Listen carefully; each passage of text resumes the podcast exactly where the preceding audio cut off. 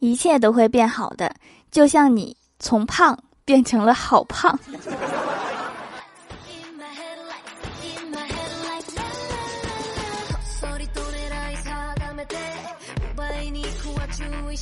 Hello，蜀山的土豆们，这里是全球首档古装穿越仙侠段子秀《欢乐江湖》，我是你们萌豆萌豆的小薯条。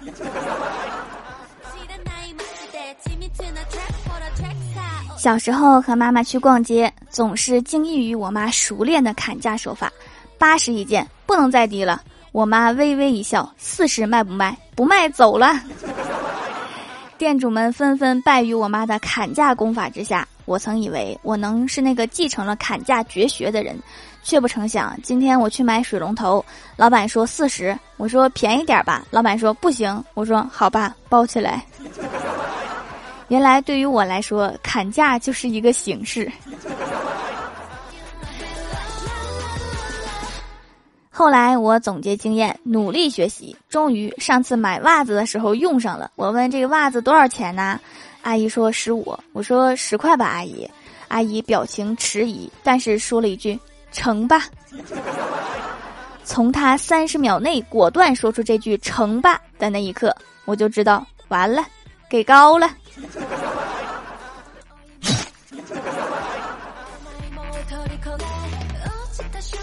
有一次啊，我和我哥去外地旅游，景点有一个卖翡翠的观音吊坠，老板说三千一个，我哥就突然嘴欠，说这个顶多值三百，结果老板说成交。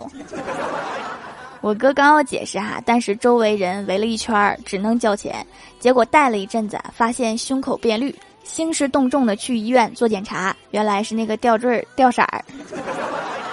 我哥一气之下把吊坠放在水里面泡了几天，又戴在胸前。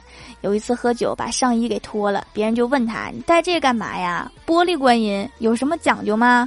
我哥说：“戴这个能镇住自己的嘴。”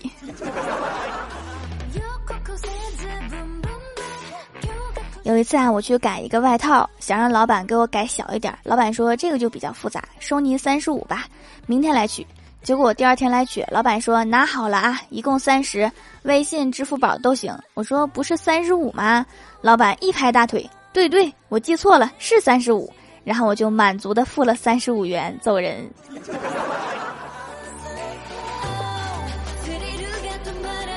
我们领导啊安排我出差，本来我是特别讨厌出差的，但是地点竟然是我游戏公会里面跟我聊的不错的小哥哥的地址，于是我就激动的去了。到了酒店，一个长得超级帅的小鲜肉帮我拿行李，我不经意的瞟一眼，又瞟一眼，结果就撞到门上了，撞了一个五眼青。看来是没有办法见小哥哥了，于是我就编了一个不见面的理由。结果过了一会儿，他回我说：“我给你讲一个好笑的事儿啊，刚才一个长得有点像男人的妹子偷看我，撞门上了，脸都青了一块儿。”拉黑，再见。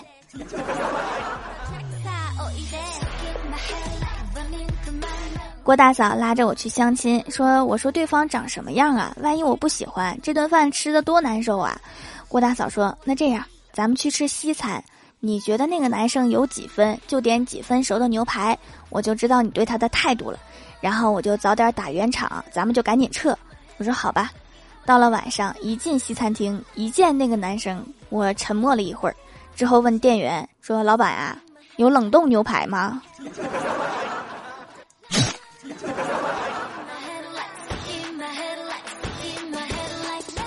郭晓霞最近迷上了《西游记》，天天都缠着别人给她讲剧情，大家都不厌其烦。今天放学就来公司让我给她讲，我说我从来没有看过《西游记》。她一愣，同情地说：“薯条姐姐你也太惨啦，没有对象就算啦，还没有童年。”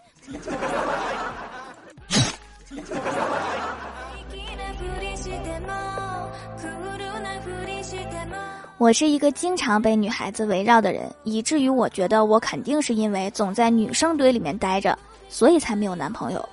我就想啊，得去男生堆里面混，混了一段时间，多少有点效果，因为我身边多了很多娘炮。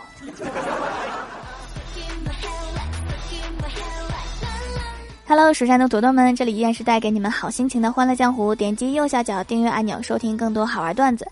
在微博、微信搜索关注 NJ 薯条酱，可以关注我的小日常和逗趣图文推送，也可以在节目下方留言互动，还有机会上节目哦。下面来分享一下上期留言。首先第一位叫做大虾徐的北北，他说：“条条啊，你五期没有读我啦，我觉得这个名我一期都没有读过呀。”再不读我就要把蜀山的土豆坑都填上了。再给你讲个悲伤的故事吧。那天我问我妈妈说：“所以爱会消失，对不对？”我妈非常认真的暂停了柯南，然后一脸严肃的跟我说：“巴拉巴拉蹦，好了，你现在可以给我消失了。”没爱了呀，乔乔条照片是我本人，看看能不能晋级个皇后。话说阿姨刚才看的是柯南还是魔法少女？我现在还不想立后啊！据说当了皇后都会变恶毒，电视上说的。下一位叫做蛋挞小喵，他说留个段子：今天测体温的时候，测体温的那个老师拿着体温枪对着我的头，然后旁边有个同学说不许动，你被包围啦！我吓得赶紧躲开，那个老师一脸黑线。就是你们全班同学被他一个人包围了是吗？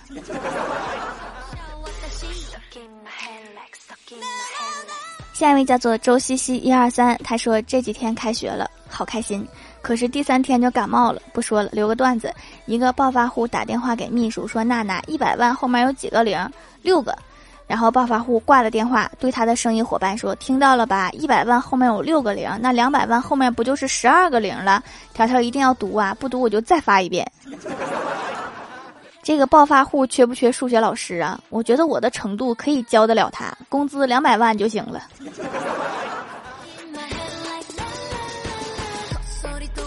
下一位叫做泡芙小宝宝，他说：“条啊，大学的时候听说我们高中级部的主任穿着高中的校服，拿着手机到小卖部里面抓人，逮到一个要拍照的时候，被校长给抓到了，问他上学为什么要带手机。”抓人就抓人哈，穿高中校服就显得有点猥琐了。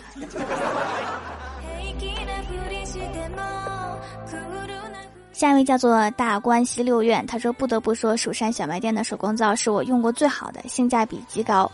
甚至比一些大牌好很多，没有化工香皂那种香味儿，也不会摸起来滑滑的，完全是柔柔润润的手感。在洗脸方面，它超过我对手工皂的认知了。原来用天然手工皂洗脸才是超级好用的，温和不刺激，皮肤非常清爽，清洁力好，保湿滋润，非常满意。工厂批量的和手工制作的，那区别是老大了。下一位叫做爪巴神，他说：“条条，我每天听你的节目睡觉，听了节目之后三科全都满分啦，然后我就醒了。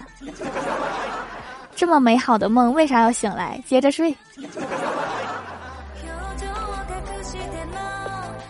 下一位叫做听友二五四四零八四六四，他说：“我是你的小土豆，以前用手表听爱条条，现在的手表都这么厉害了吗？”下一位叫做梅懒，他说昨晚醒了两次，两点多他爬到我脖子上把我舔醒了，我想睡觉他又舔我，又不想把他弄走，然后就醒了，陪他玩了大概十分钟，他睡了我也睡了，然后四点我自己醒了，就把他给弄醒了。小猫真好玩，有个粘人的猫咪是福气呀，我可是见过那种每天打铲屎官的家暴猫咪。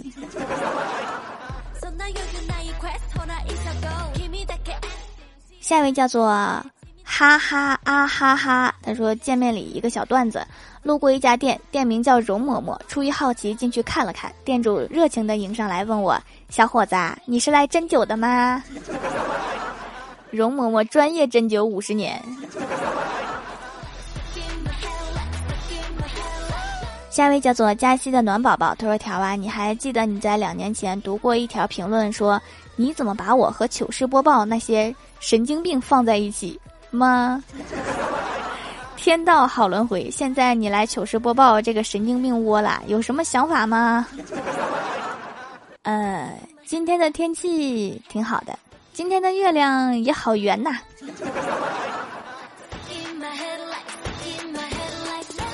好啦，本期节目就到这里啦！喜欢我的朋友可以支持一下我的淘宝小店，淘宝搜索店铺“蜀山小卖店”，数是薯条的数就可以找到啦。